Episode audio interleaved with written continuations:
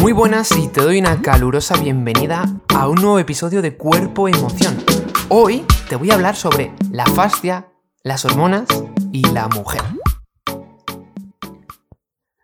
Muy buenas, soy David el Corobarrutia, gracias por estar aquí conmigo. Hoy tenemos un capítulo muy interesante en el que te, te animo a que te quedes aquí, entiendas o no sepas qué es la fascia, ¿vale? Porque te va a interesar. Mira, investigaciones recientes han revelado en, dentro de la ciencia eh, que, hay una importancia clínica entre las hormonas y la fascia. Esto ya se conoce, es decir, dentro de lo que son las hormonas, dentro del ciclo menstrual de la mujer, pues hay bastantes investigaciones. Pero no se conoce demasiado qué relación hay entre las hormonas y el tejido conectivo, esta, esta fascia. Y las hormonas son importantes en el mantenimiento de, la integridad de este, de este tejido conectivo en las mujeres. Hay que tener en cuenta que, bueno, pues que hay un, hay un factor biológico de reproducción en las mujeres y esto influye en el ambiente hormonal y en el conjunto de sistemas dentro de tu cuerpo. Por ejemplo, mira, tú sabes que durante, durante la menstruación pues, se producen cambios hormonales y hay una cosa que sucede en el tejido miofascial que es bastante interesante. Ah, lo que sucede es que el ratio entre el colágeno y la elastina te va a sonar así a chino, son alterados. Y esto, quédate con esto, ¿vale? Esto genera cambios eh, en, la estructura y en la función del, tejido conectivo. Vale, y tú te preguntarás, vale, ¿y esto a mí cómo me lo... Muy bien, el colágeno y la elastina cambian, sí, ya sé yo que hay cambios. Pero mira, te lo vas, esto lo vas a aprender muy fácil. Imagínate un arco, un arco con el que se lanza una flecha.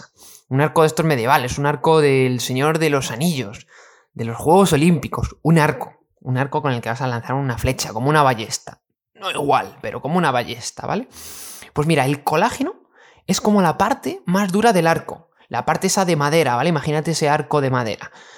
Y la elastina es la parte de la cuerda en donde se tensiona y donde se ancla la flecha para ser disparada. Es importante que te quedes con estos dos componentes, el colágeno y la elastina, es decir, la parte de madera del arco y la parte tensional del arco. Porque vamos a hablar de cómo influye las hormonas en este tejido y cómo influye el ciclo menstrual, puesto que hay una serie de cambios hormonales en este tejido. La primera hormona de la que te voy a hablar es de los estrógenos. Te voy a comentar qué pasa con los estrógenos y la fascia. Pues mira, esta, esta hormona tiene una función principal en el sistema musculoesquelético. Se encarga de fortalecer musculatura y se encarga más también de, que el tejido conectivo eh, incremente estas fibras de colágeno tipo 1. Es decir, acuérdate que el, colágeno es la parte esa de madera fuerte del, arco. Entonces, eh, este, colágeno pues, va a determinar la fuerza tensional del tejido conectivo.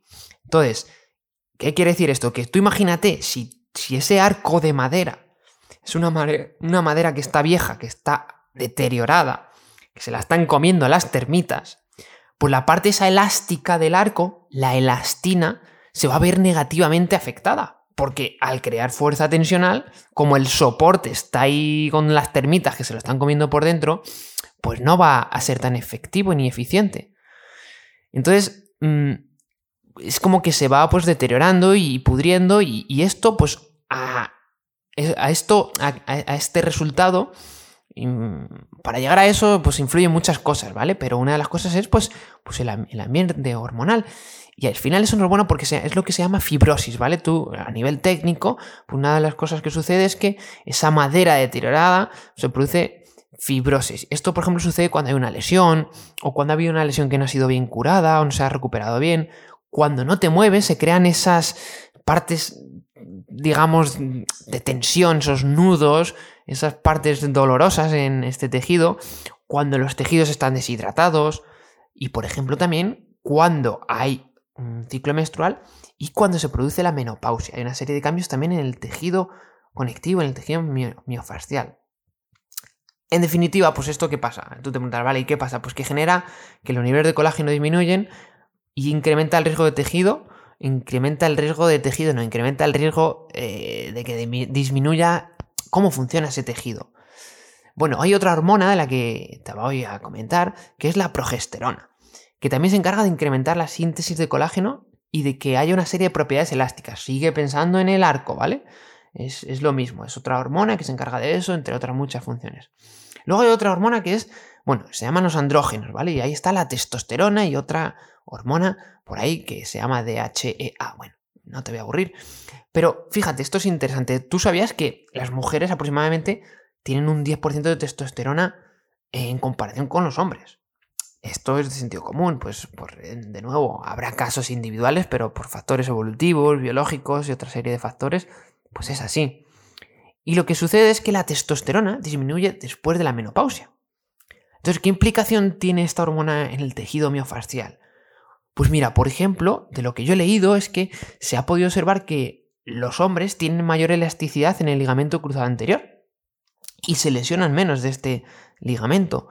Y, bueno, pues eh, esto no se ha podido demostrar que sea una, causa directa, pero, pero bueno, a ver, es que hay ciertas diferencias. Es decir, eh, por ejemplo, pues a nivel biológico, como las mujeres tienen una cadera más eh, anatómicamente ancha, pues se produce una cosa que se llama el ángulo Q, que es mayor, que bueno, pues eso produce más torsión, en, más rotación tibial con respecto al fémur, y eso pone más, eh, tensión, pues un, ligamento que tenemos en la rodilla, que es así como una cruz, ¿vale? Entonces, pues bueno, esto se ha podido observar que, puede contribuir. Hay otra hormona que se llama la relaxina y que tiene una gran función durante el embarazo, porque incrementa la laxitud pélvica. Esto es de sentido común. Y yo lo que te estoy contando es un poco basado en, en estudios científicos, etc. Pero siempre hay que tener cierta perspectiva crítica, ¿vale? Porque el, pues la ciencia mira de manera muy objetiva y con una lupa y no mira más allá.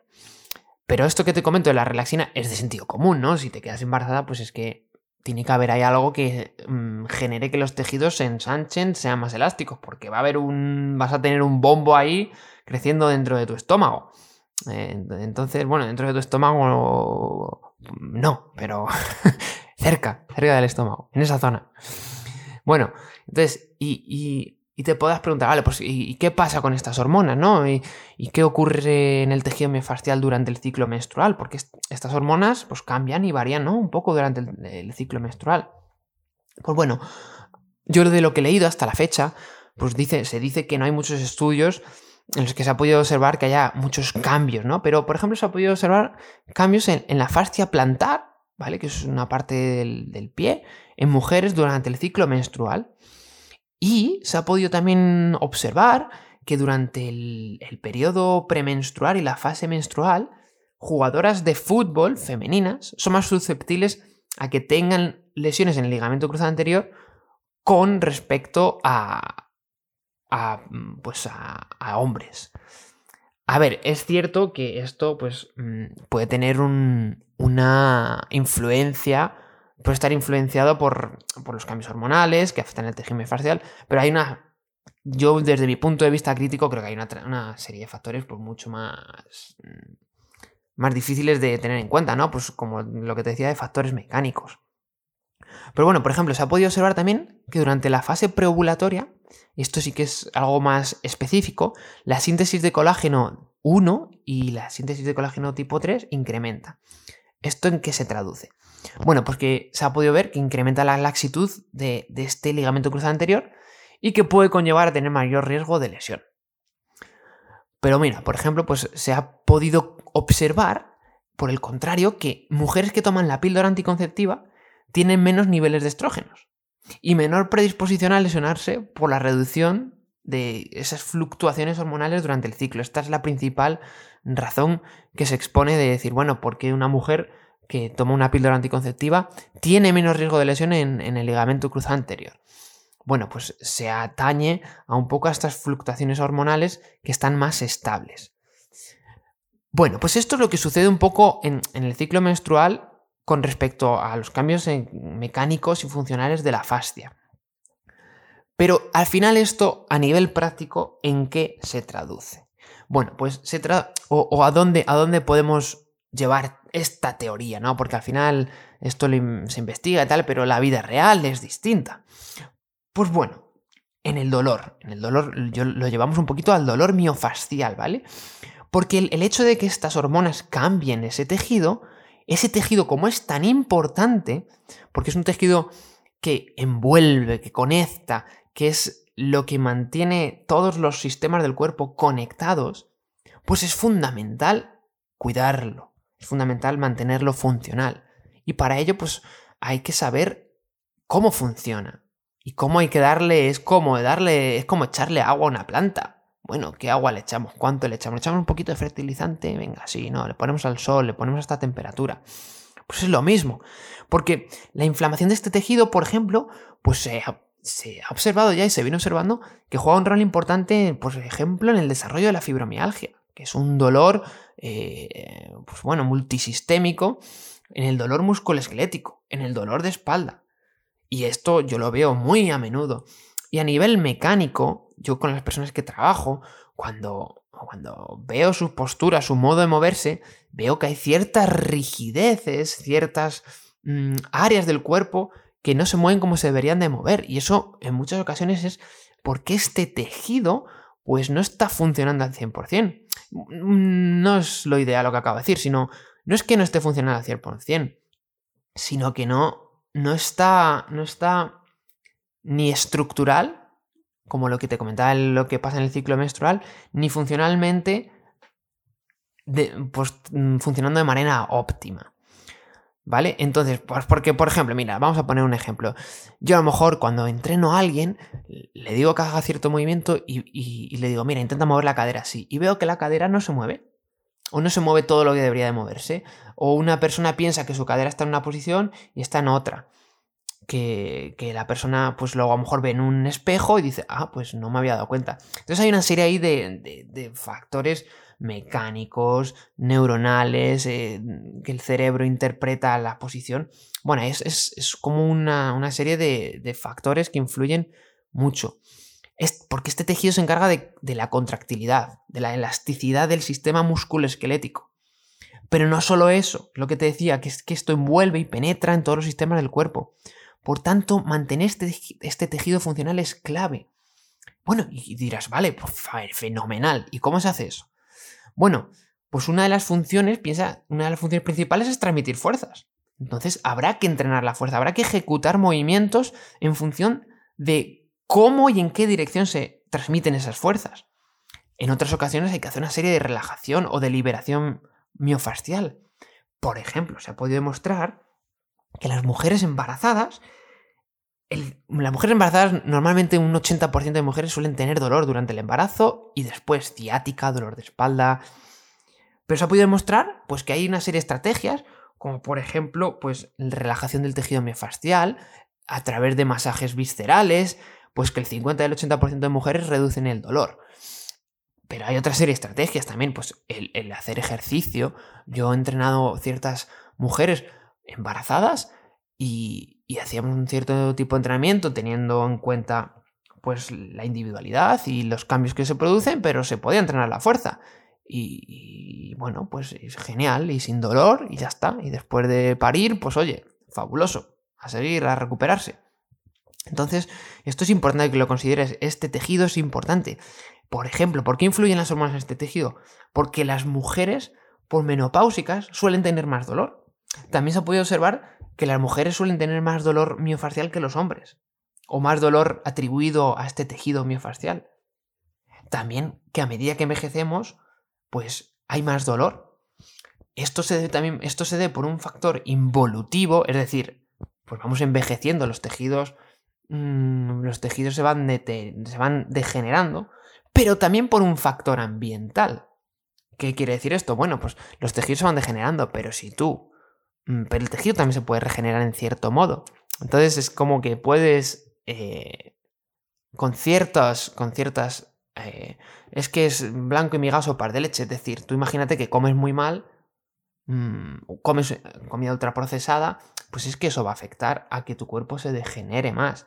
Tú si eres, tienes un estilo de vida sedentario, pues tu cuerpo se va a deteriorar. Ese tejido miofascial se va a, poner más rígido, eh, se va a producir esa serie de fibrosis, es, esa madera se va a ir pudriendo, se va a ir deteriorando, mm, se va a ir deshidratando.